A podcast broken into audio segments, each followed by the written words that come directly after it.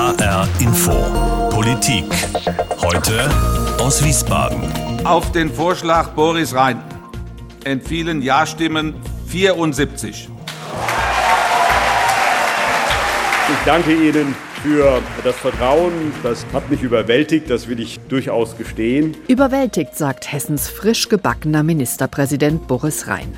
Vermutlich nicht nur, weil er bei der geheimen Abstimmung im Hessischen Landtag mindestens fünf Stimmen von der Opposition bekommen hat, sondern auch, weil er alles andere als der Wunschnachfolger des ausgeschiedenen Regierungschefs Bouffier war. Wie kam es zu der überraschenden Wende? Hat Bouffier den schwierigen Abschied von der Macht rechtzeitig geschafft? Und hat Boris Rhein bei der zunehmenden Konkurrenz durch Grüne und SPD noch genug Zeit, sich und die CDU auf den Landtagswahlkampf nächstes Jahr vorzubereiten? Dem will ich nachgehen in HR Info Politik. Von schmerzlichem Abschied und strategischem Neuanfang. Analyse des Machtwechsels in Hessen. Ich bin Heidi Radwilas. Boris Rhein, zuerst Ziehsohn von Volker Bouffier und später mehrfach von ihm ausgebremst. Wie hat es Boris Rhein trotz des schwierigen Verhältnisses doch geschafft, Bouffiers Nachfolger zu werden? Das bespreche ich jetzt mit Ute Wellstein. Sie leitet das HR Landtagsstudio in Wiesbaden. Hallo Ute. Hallo. Ute, du beobachtest ja Volker Bouffier und auch Boris Rhein schon seit Jahrzehnten, kann man sagen, kennst sie noch aus ihren frühen Jahren. Warum wurde das Verhältnis zwischen den beiden mit den Jahren schwieriger? Wo war da der Bruch? Ganz genau weiß man das nicht, aber ich vermute, das liegt in der äh, Zusammenarbeit im Innenministerium, dass ihr Verhältnis ein spezielles wurde.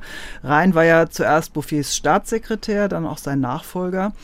Und äh, als er dann Innenminister war, entließ er erst den von Bouffier zuvor berufenen Landespolizeichef Nedela, später auch noch die Chefin des Landeskriminalamtes Thurau. Die klagte sich dann zurück ins Amt, aber Tatsache war, zwei Leute von Bouffier berufen, wurden von Rhein gefeuert. Mhm. Wahrscheinlich hat sich da noch mehr abgespielt äh, und was dann folgte, wissen wir ja. Rhein verlor die Wahl zum Oberbürgermeister in Frankfurt. Verlierer werden nicht unbedingt geschätzt, auch in der CDU nicht. Er hatte aber ein Mandat im Landtag, also so ganz loswerden konnte man ihn nicht. Also wurde er Minister für Wissenschaft und Kunst, schließlich Landtagspräsident, was man wohl beides als Degradierung äh, verstehen mhm. kann. Aber aus dem Abstellglas hat er ja dann ein Sprungbrett gemacht. Ich glaube, Bouffier hat Rhein als nicht ernsthaft genug empfunden, als zu hemdsärmelig und Rhein äh, fühlte sich Schritt für Schritt degradiert. Und das führt nicht dazu, dass die beiden ein wirklich herzliches Verhältnis hatten. Und dann ist ja jetzt das Interessante, du hast es gesagt, nicht wirklich ein herzliches Verhältnis. Vielleicht würden manche sogar sagen das Gegenteil. Und doch ist es dann eben gelungen, dass Rhein es geschafft hat. Bouffier musste ihn quasi als Nachfolger vorschlagen. Nicht ganz freiwillig hört man auch, sondern eben auf Druck der Partei. Wie ist denn deine Beobachtung? Hat Rhein mal provokant gesprochen, diese Verbannung in den Landtag äh, genutzt, um vielleicht Monate, ja, vielleicht sogar Jahre lang schon seine Truppen aufzustellen für sich und gegen Bouffier in der hessischen CDU? Ja, so würde ich es nicht unbedingt ausdrücken, aber er hat tatsächlich diesen Posten als Parlamentspräsident genutzt, um sich sehr viel Hochachtung unter den ähm, Fraktionskollegen und auch den anderen Abgeordneten zu erwerben, weil er das äh, Parlament aufgewertet hat. Und das gefiel natürlich allen in der Fraktion. Ich habe vor etwa einem Jahr von einem Mal gehört, ich setze auf Boris Rhein als Nachfolger. Das klang damals noch total unwahrscheinlich, aber alle anderen Kandidaten nahmen sich nach und nach aus dem Spiel. Ines Klaus, die Fraktionsvorsitzende, aus familiären Gründen, aber wohl auch, weil sie nicht so wirklich den Rückhalt spürte in der Fraktion. Finanzminister Boddenberg wollte nicht. Helge Braun, der äh, Kanzleramtsminister von äh, Angela Merkel, verlor krachend eine Wahl und dann auch noch die äh, Wahl zum Parteichef. Der war dann auch raus. Blieb noch Peter Beuth, der Innenminister, und der hat dann irgendwann eingesehen, dass er den Grünen nicht zu vermitteln war. Also Boris Rhein blieb dann einfach übrig. Das war, glaube ich, weniger äh, knallhartes Kalkül als Zufall und Glück. So kann es auch gehen in der Politik. Ja, das stimmt. Jetzt ist es ja so, dass äh, Bouffier als Vater von Schwarz-Grün in Hessen gilt und auch als der Kitt sozusagen, der diese Koalition die ganze Zeit zusammengehalten hat. Also es war schon sehr stark ausgerichtet auf die Person Volker Bouffier.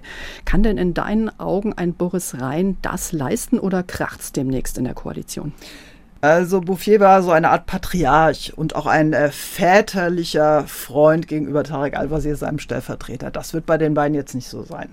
Ähm, die sind fast gleich alt äh, und sie wissen, sie sind zwar Partner, die jetzt diese Koalition gut zu Ende bringen wollen, aber sie sind auch Rivalen. Denn beide, und da verrät man kein Geheimnis, wollen gerne nach der Landtagswahl im nächsten Jahr diese Regierung mhm.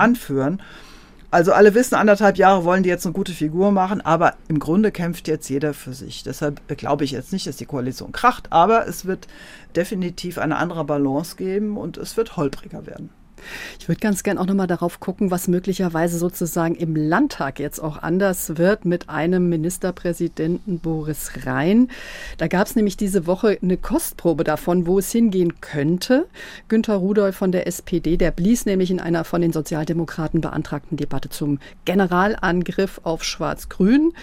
Und das hat Rudolph unter anderem gesagt. Und deswegen, Herr Rhein, sind wir mal sehr gespannt, was Sie liefern. Kontinuität, weiter so wie bisher unter Bouffier. Viele Baustellen sind da. Es legt Mehltau über den Land. Wir brauchen einen echten Aufbruch. Wir sind für die Auseinandersetzung um die besseren Konzepte, weil am Schluss wird abgerechnet. Wir vertrauen darauf, dass die Bürgerinnen und Bürger sehr wohl zu wissen, zu unterscheiden, wer auch immer viel erzählt, wenig macht.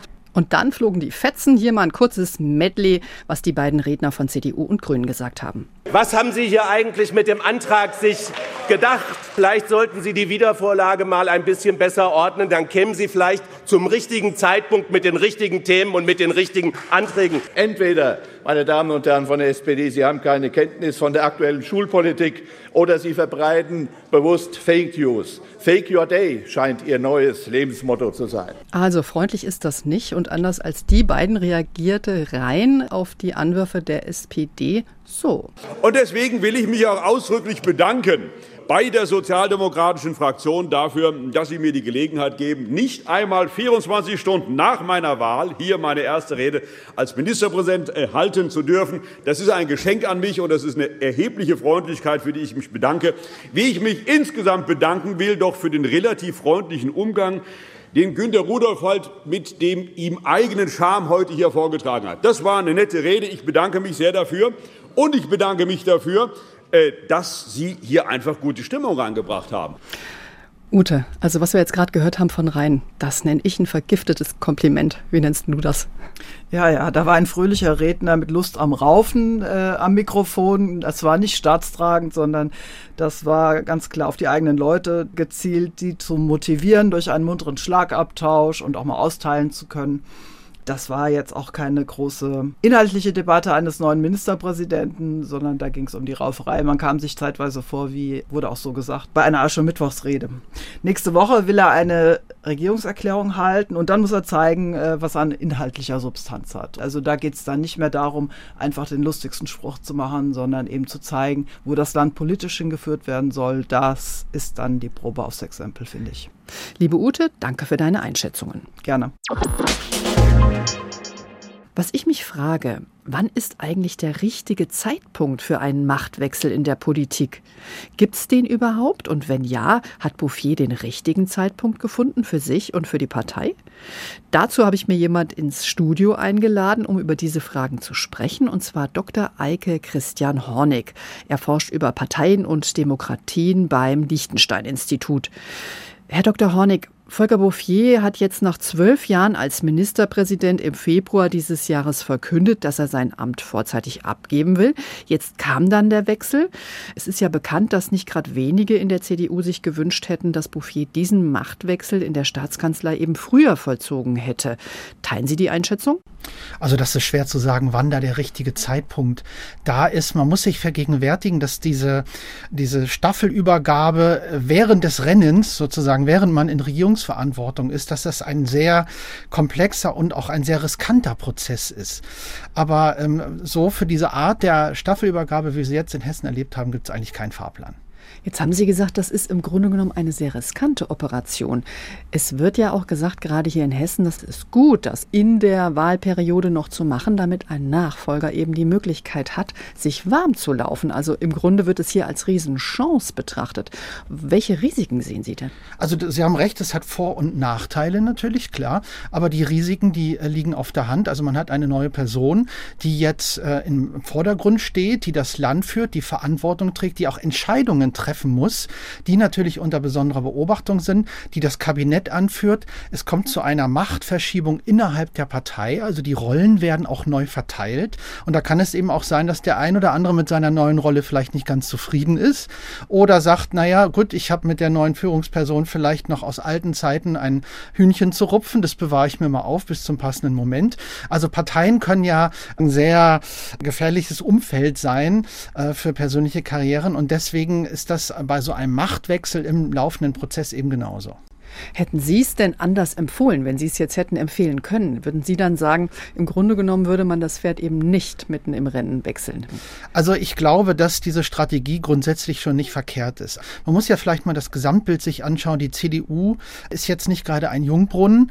Äh, wenn wir uns die Mitgliedschaft angucken, wenn wir uns die Diversität in der Partei angucken, sie ist sehr überaltert, sie ist viel zu männlich. Also die Partei muss ordentlich was tun, um wieder sozusagen in der Breite der Gesellschaft anzukommen. Und dieser Erneuerungsprozess, der ist grundsätzlich erstmal eine gute Sache, dass man sagt, okay, nach einer langen Zeit, nach vielen Jahren, eine verdiente Person tritt nun ab und es kommt jemand Neues heran. Das ist ähm, gerade in einer Partei, die so ein bisschen zu kämpfen hat, und das gilt für die SPD übrigens auch, ist das grundsätzlich erstmal nicht verkehrt. Und mit Boris Rhein hat man nun jemanden, der sich ja auch über die Parteigrenzen hinweg als Landtagspräsident große Anerkennung erworben hat durch seine Tätigkeit als Landtagspräsident, der, ich würde sagen, äh, im Hessen doch vergleichsweise noch bekannt ist, auch durch seine Kandidatur als Oberbürgermeister. Also es spricht schon viel dafür, das jetzt tatsächlich auch gemacht zu haben. Das finde ich schon. Schauen wir nochmal auf Volker Bouffier. Er war zwölf Jahre in dem Amt. Ich habe gesagt, der eine oder die andere hätten gesagt, Mensch, das hätte mal ein bisschen flotter gehen können. Sie haben gesagt, es gibt an sich nicht den richtigen Zeitpunkt. Nichtsdestotrotz, auch mit Ihrem Hinweis auf die Überalterung der CDU, Bouffier ist ja jetzt 70 Jahre alt. Denken Sie nicht, dass es besser gewesen wäre, wenn man im Grunde genommen schon ein bisschen früher diesen Prozess eingeleitet hätte für die CDU? Das frühe Einleiten, das ist so eine Sache. Also wenn man sagt, okay, äh, hätte der Bouffier gesagt, ich trete nach zwei Jahren zurück. Das hat natürlich Folgen für den politischen Alltag. Also der ein oder andere wird sich vielleicht sagen, naja, der ist in zwei Jahren weg, hat jetzt noch irgendwelche inhaltlichen Projekte, äh, mit denen ich aber nicht einverstanden bin, das schiebe ich auf die lange Bank. Also es äh, kommt diese, was man in den USA dieser Lame Duck-Effekt nennt, bei Präsidenten in der, am Ende ihrer zweiten Amtszeit. Das kann natürlich auch kommen, wenn man es zu früh sagt. Dann kann es passieren, dass parteiintern eben die Rivalitäten losgehen. Wenn man sagt, okay, ich trete in eineinhalb Jahren oder zwei Jahren zurück, dann kommen die Nachfolgerinnen oder Nachfolger äh, und machen sich startklar und die Partei, und das haben wir bei der Bundes-CDU natürlich gesehen jetzt über Jahre, die Partei ist nur noch mit sich selbst beschäftigt. Also das sind jetzt wieder so Risiken, äh, wo ich sagen würde, also zu früh würde ich mit diesem Prozess auch nicht anfangen, weil man doch dann als Partei sehr mit sich selbst beschäftigt ist. Und wenn man jetzt nochmal auf die Politiker selber schaut, ich habe Bouffier angesprochen, der relativ lang für manche an der Macht festgehalten hat. Warum ist das denn so? Warum fällt das Loslassen für diese, ich sage mal, diese Schlachtrösser gerade, diese Machtpolitiker, warum fällt denen das so schwer? Also das ist tatsächlich ein Phänomen, was verbreitet ist bei Spitzenpolitikern. Wir können ganz weit zurückgehen. Bei Adenauer war es so, der konnte nicht loslassen, weil er dachte, er hat kann es nicht. Merkel wollte ja eigentlich auch schon aufgehört haben, aber bei der Wahl von Trump hat sie gedacht, gut, dann, dann muss ich es wohl noch weitermachen. Also man hat das Gefühl, äh, sozusagen gebraucht zu werden und am Ruder bleiben zu müssen, damit tatsächlich die Entwicklung so weitergeht. Und man darf das vielleicht auch nicht zu negativ sehen. Diese Kontinuität, die wird auch von vielen geschätzt weil sie eben mit Stabilität gleichgesetzt wird. Und so jemand wie Bouffier, der eben nun lange Ministerpräsident gewesen ist, der hat ja auch eine gewichtige Rolle in der Bundespolitik gehabt. Die kommt eben nicht von heute auf morgen. Die muss man sich erarbeiten durch äh, sozusagen ähm, langes Engagement. Und Boris Rhein steht jetzt am Anfang sozusagen dieses Weges, auch bundespolitisches Gewicht zu entwickeln. Und Bouffier hatte das zum Schluss. Also das sind auch Dinge, die äh, sozusagen man abwägen muss und die auch äh, eine lange Karriere eben an Vorteilen mit sich bringt. Mit Blick auf Volker Bouffier. Er hat ja gesagt, es war ihm eine Ehre, hat er gesagt, aber er hat auch auf seine Familie mehrfach, mehrfach verwiesen, hat gesagt, die haben mich nicht nur getragen, die haben mich auch ertragen. Und er hat sich und andere haben auch ihn als Familienmenschen durchaus bezeichnet. Ich hatte den Eindruck, dass diese Stütze Familie ihm hilft in diesem Übergang. Das ist das eine. Und dann habe ich den Eindruck gehabt, man hat ihm sehr deutlich, glaube ich, gespiegelt, dass er der Partei hiermit wahnsinnig nutzt, dass er einfach dem Nachfolger diese Chance jetzt gibt. Und ich hatte den Eindruck, dass diese Dienstleistung an der Partei, dass ihn das auch ein Stück befriedet mit seinem Schicksal. Wie sehen Sie das? Das ist sicherlich so. Ähm, also das schließt an das an, was ich eben sagte. Die Spitzenpolitikerinnen und Spitzenpolitiker sind jahrzehntelang in den Parteien. Man spricht immer von der politischen Heimat oder sogar manchmal von der politischen Familie. Ich meine, auch in den Parteien, das ist bekannt, gibt es viel Ellenbogengezänk und so weiter, Rivalitäten. Aber am Ende ist es doch so, auch wenn man so eine Sitzung beobachtet, jemand kommt rein, geht raus, man grüßt sich, man kennt sich. Die, viele arbeiten seit vielen Jahren mit unterschiedlichen Hüten auf miteinander zusammen. Und das klappt oftmals sehr gut in den Parteien. Deswegen, klar, äh, der, äh, Volker Bouffier hat auf den Dienst am Land hingewiesen, das ist natürlich richtig. Aber letztendlich dieser Wechsel, dass der jetzt so geräuschlos, sag ich mal, unterm Strich im Vergleich zur Bundesebene, geräuschlos und problemlos geklappt hat, ist sicherlich auch für die Partei ein gutes Signal. Da ist bestimmt bei dem einen oder anderen auch Gewicht von den Schultern gefallen, gesagt, okay, die Nummer, die ist ganz gut gelaufen. Gibt es eigentlich ähm, einen Machtpolitiker, der ein besonders gutes Beispiel abgegeben hat fürs Loslassen von der Macht in Ihren Augen?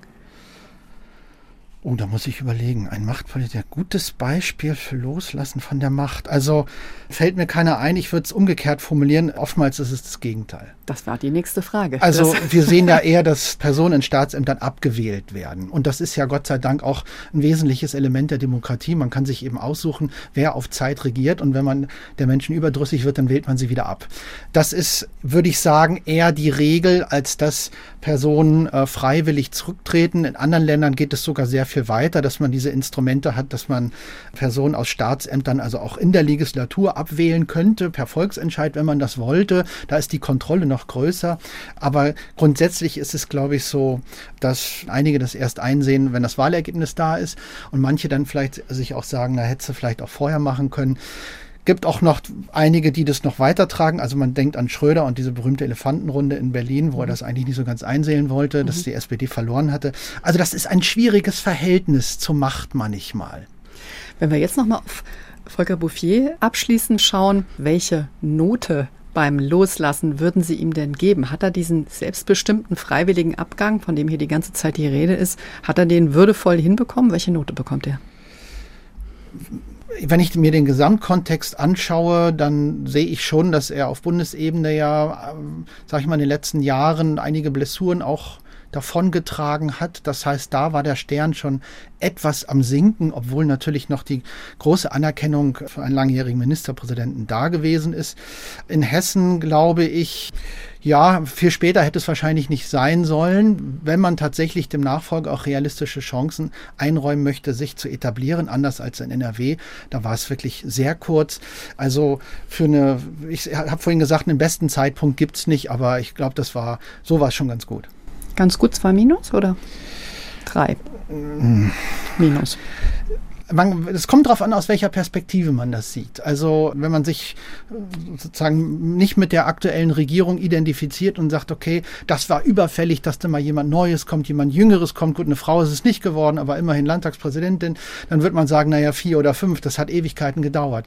Äh, wird man es andersrum sehen, aus der Sicht Kontinuität, Stabilität des Landes, sozusagen eine, einen klaren Kurs oder zumindest eine Verlässlichkeit dessen, was passiert, dann wird man sagen, naja, okay, dann kommt jetzt jemand Neues, aber aber bis jetzt war es ganz gut. Also wie immer in der Politik, es gibt verschiedene Sichtweisen. Herr Dr. Hornig, danke, dass Sie im Studio waren. Ein Abschied für Bouffier Ein Anfang für Ministerpräsident Rhein. Wir haben es gehört, der Wechsel in Hessen hat strategische Gründe. Warm laufen für die Landtagswahl im kommenden Jahr. Ich frage mich, unter welchen Vorzeichen starten die Parteien in Hessen eigentlich in diesen Wahlkampf ein? Wie stehen sie da? Das habe ich den Politikwissenschaftler Professor Wolfgang Schröder von der Uni Kassel gefragt. Herr Professor Schröder, gucken wir doch zunächst mal auf die CDU. Die musste ja mit deutlich weniger Landtagssitzen in die Legislaturperiode ab 2019 starten, weil sie bei der Landtagswahl 2018 eben massiv Stimmen verloren hatte. Lässt sich das Ruder mit Boris Rhein bei der nächsten Wahl vielleicht rumreißen? Das ist sehr offen, wie sich die Entwicklung der nächsten Monate gestalten wird. Dieser starke Absturz von der Wahl 2014 auf 2019, der lässt sich ja nur verstehen, wenn man da eine gewisse Erschöpfung in Rechnung stellt, wenn man eine gewisse Unzufriedenheit mit der CDU in Rechnung stellt. Und jetzt haben wir wieder einen neuen Politikzyklus und der bietet auch für die Partei, die an der Regierung ist, eben neue Chancen, vor allen Dingen auch mit einer neuen Persönlichkeit an der Spitze. Klar ist aber auch, das bedeutet aller Wahrscheinlichkeit nach nicht, dass sie wieder zu den alten Werten zurückkommen kann, sondern wir werden vermutlich ein Rennen von drei Parteien, die durchaus je nach Stimmungslage und Leistungsfähigkeit in ähnliche Bereiche hineindringen können. Das heißt, alle drei Parteien, SPD, CDU und die Grünen, sind durchaus in der Lage, so plus minus 25 Prozent zu erreichen. Ich würde ganz gerne nochmal auf die CDU gucken. Jetzt haben Sie gesagt, mit äh, Boris Rhein gibt es natürlich auch für die CDU eine neue Chance. Was müsste die denn tun, um weiter nach vorne zu kommen? Also was sind denn die thematischen Baustellen für die CDU jetzt für Sie? Ah, der Vorteil der äh, CDU ist, dass sie den Ministerpräsidenten stellt. Auf der Ebene der Länder ist es in der Regel so, dass die Bevölkerung eigentlich fast nur den Ministerpräsidenten kennt. Selbst äh, Spitzenpolitiker vom Innenminister bis zum Arbeitsminister sind kaum bekannt. Insofern ist das erstmal ein Vorteil. Äh, zweitens sind die Aufgaben, die jetzt auf den Neuen zukommen, enorm. Und er hat natürlich nicht die Routine, nicht die Reputation und die Eingespieltheit mit seinem Koalitionspartner, wie das Herr Bouvier vorher für sich beanspruchen konnte. Was auf die Union zukommt, ist, dass sie diese großen Krisen, äh, Corona, Krieg, Inflation, Energieumbau, alle parallel bewältigen muss. Und das ist für eine neue Besetzung natürlich kein einfaches Spiel. Aber die Chance auch hier, wenn man das gut macht, wenn man sich da in Szene setzt, wenn man in der Lage ist, deutlich zu machen, dass man Krise kann, dann kann das durchaus ein Vorteil sein. Sie haben ja gerade gesagt, dass sowohl CDU als auch die Grünen oder auch die SPD so rund 25 Prozent in Hessen erreichen könnten. Wenn wir mal auf die Grünen schauen, die haben ja zurzeit in der Bundesregierung und auch in den Umfragen in der Wählergunst ziemlich einen Lauf im Moment. Wie groß ist denn die Wahrscheinlichkeit, dass es demnächst in Hessen sogar einen grünen Ministerpräsident geben könnte? Die Wahrscheinlichkeit ist zumindest gewachsen. Das haben wir jetzt bei den Wahlen auf Bundesebene in Schleswig-Holstein und in Nordrhein-Westfalen deutlich erkennen können, dass diese Stimmungslage, die für die Grünen ist, und zwar deshalb, weil die Grünen einerseits ambitioniert sind und das zentrale Thema unserer Zeit zu ihrem Kernthema haben, nämlich die Energie- und Klimawende und gleichzeitig eine sehr pragmatische Partei sind. Und damit verbinden sie zwei Komponenten, die in dieser Form für Volksparteien selbstverständlich sind, für die Grünen bisher nicht. Pragmatismus und ambitioniertes Vorgehen. Sie haben einen sehr guten Spitzenkandidaten mit Tarek Al-Wazir, der auch in der Gunst der Hessinnen und Hessen sehr hoch oben steht. Und wenn der neue Ministerpräsident sich hier nicht deutlich abgrenzen kann und klar macht, dass er der eigentliche Herr des Verfahrens ist, dann wird am Ende möglicherweise Tarek Al-Wazir der sein, der für die Kontinuität des Systems Bouvier stehen könnte. Also ein ähnlicher Mechanismus wie zwischen Merkel und Scholz auf Bundesebene. Deutet aber auch darauf hin, dass es dann jetzt in der schwarz-grünen Koalition so, äh, wie es auf die Landtagswahl zugeht, dann doch mehr krachen könnte, richtig, zwischen den beiden, weil sie sich profilieren wollen. Also davon muss man ausgehen, wobei man immer ein bisschen vorsichtig sein muss als Beobachter. Äh, der Wahlkampf hat jetzt schon begonnen und so weiter. Das ist äh, nicht richtig. Also natürlich hat der begonnen bei den Strategen, die schauen müssen, wie sie sich jetzt aufstellen. Aber die Bevölkerung wird vor nächsten Sommer sich überhaupt nicht dafür interessieren. Insofern ist davon auszugehen, dass äh, bis zum Sommer hin die Sachprobleme durchaus im Vordergrund stehen könnten und damit mehr handwerkliche Fragen als strategisch wahlbezogene Fragen. Ich würde ganz gerne mal auf die SPD äh, gucken. Die hat ja ein kleines Problem im Moment, nämlich äh, sie hätte vermutlich eine vielversprechende Spitzenkandidatin. Die hessische SPD-Chefin Nancy Faeser ist ja gleichzeitig Bundesinnenministerin äh, derzeit und sie tut gerade einiges, äh, um sich eben nicht festzulegen, ob sie denn dann in Hessen antritt. Die hessische SPD will das eben erst Anfang nächsten Jahres sagen, was da Sache ist. Macht das die SPD jetzt in den nächsten Monaten, sagen wir mal, zur lame duck in Hessen, dass man nicht genau weiß, äh, mit wem die eigentlich antreten wollen demnächst? Demnächst? Das hat auch wiederum Vor- und Nachteile. Der Nachteil, den haben Sie schon angesprochen, dass es durchaus sein kann, dass sie mit einer negativen Stimmungslage konnotiert wird, so nach dem Motto, die wissen nicht, was sie wollen. Der Vorteil könnte sein, dass man jetzt in Ruhe aufbauen kann, dass man dann Anfang des Jahres Klarheit hat, äh, ob Nancy Faeser das macht. Wenn sie das machen sollte, dann wird sie in diesen Kampf zwischen Tarek Al-Wazir und Boris Rhein in enormer Kraft hineindrängen können. Und das würde vermutlich die spannendste Landtagswahl sein, die wir seit langem gesehen haben, weil dann wirklich drei Parteien auf Augenhöhe um die Vormachtstellung ringen können. Aber die SPD muss eben dann auch in der Lage sein, bis zum Jahreswechsel ihre Hausaufgaben zu klären. Das ist auch hinreichend früh. Wie gesagt, die Wähler interessieren sich für diesen Kampf vermutlich erst ab dem Monat Juli, August. Vorher wird da wenig passieren. Und Nancy Faeser ist ja durch ihre Position als Innenministerin mittlerweile auch in einem höheren Bekanntheitsgrad angesiedelt, vermutlich auch höher dann als die beiden Mitkonkurrenten. Und wenn sie ihren Job dort auf Bundesebene gut macht, dann könnte sie auch am Ende die lachende Dritte sein. Mhm. Wie ist es denn mit den äh, in Anführungszeichen kleineren Parteien, FDP, AfD und äh, die Linke? Welche Rolle könnten die in Zukunft in Hessen spielen? Denn bei den Landtagswahlen, die wir bisher gesehen haben dieses Jahr, zum Beispiel NRW, da sieht es ja teilweise ziemlich schlecht aus für die Parteien.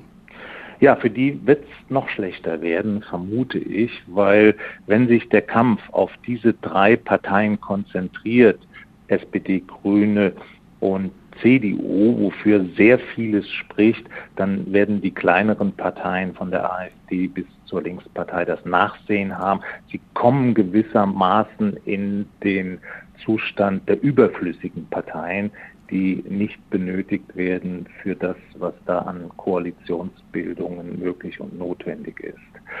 Kann aber auch sein, dass es genau andersherum ist, dass es diesen kleineren Parteien gelingt, deutlich zu machen, dass es von ihnen abhängen könnte, wie die Koalitionsbildung ausfällt. Dann hätten sie wieder ein Prä. Dafür müssten sie sich aber auch personell und inhaltlich so interessant positionieren können, dass daraus die Erwartungshaltung resultiert, dass sie etwas mit dem Ausgang dieses Horse Race, also des Pferderennens mit knappem Ausgang, dass sie damit etwas zu tun haben. Also mein Tipp, meine Einschätzung wäre, sie werden überflüssig im nächsten Jahr. Herr Professor Schröder, danke für Ihre Einschätzungen. Das war HR Infopolitik von schmerzlichem Abschied und strategischem Neuanfang. Analyse des Machtwechsels in Hessen.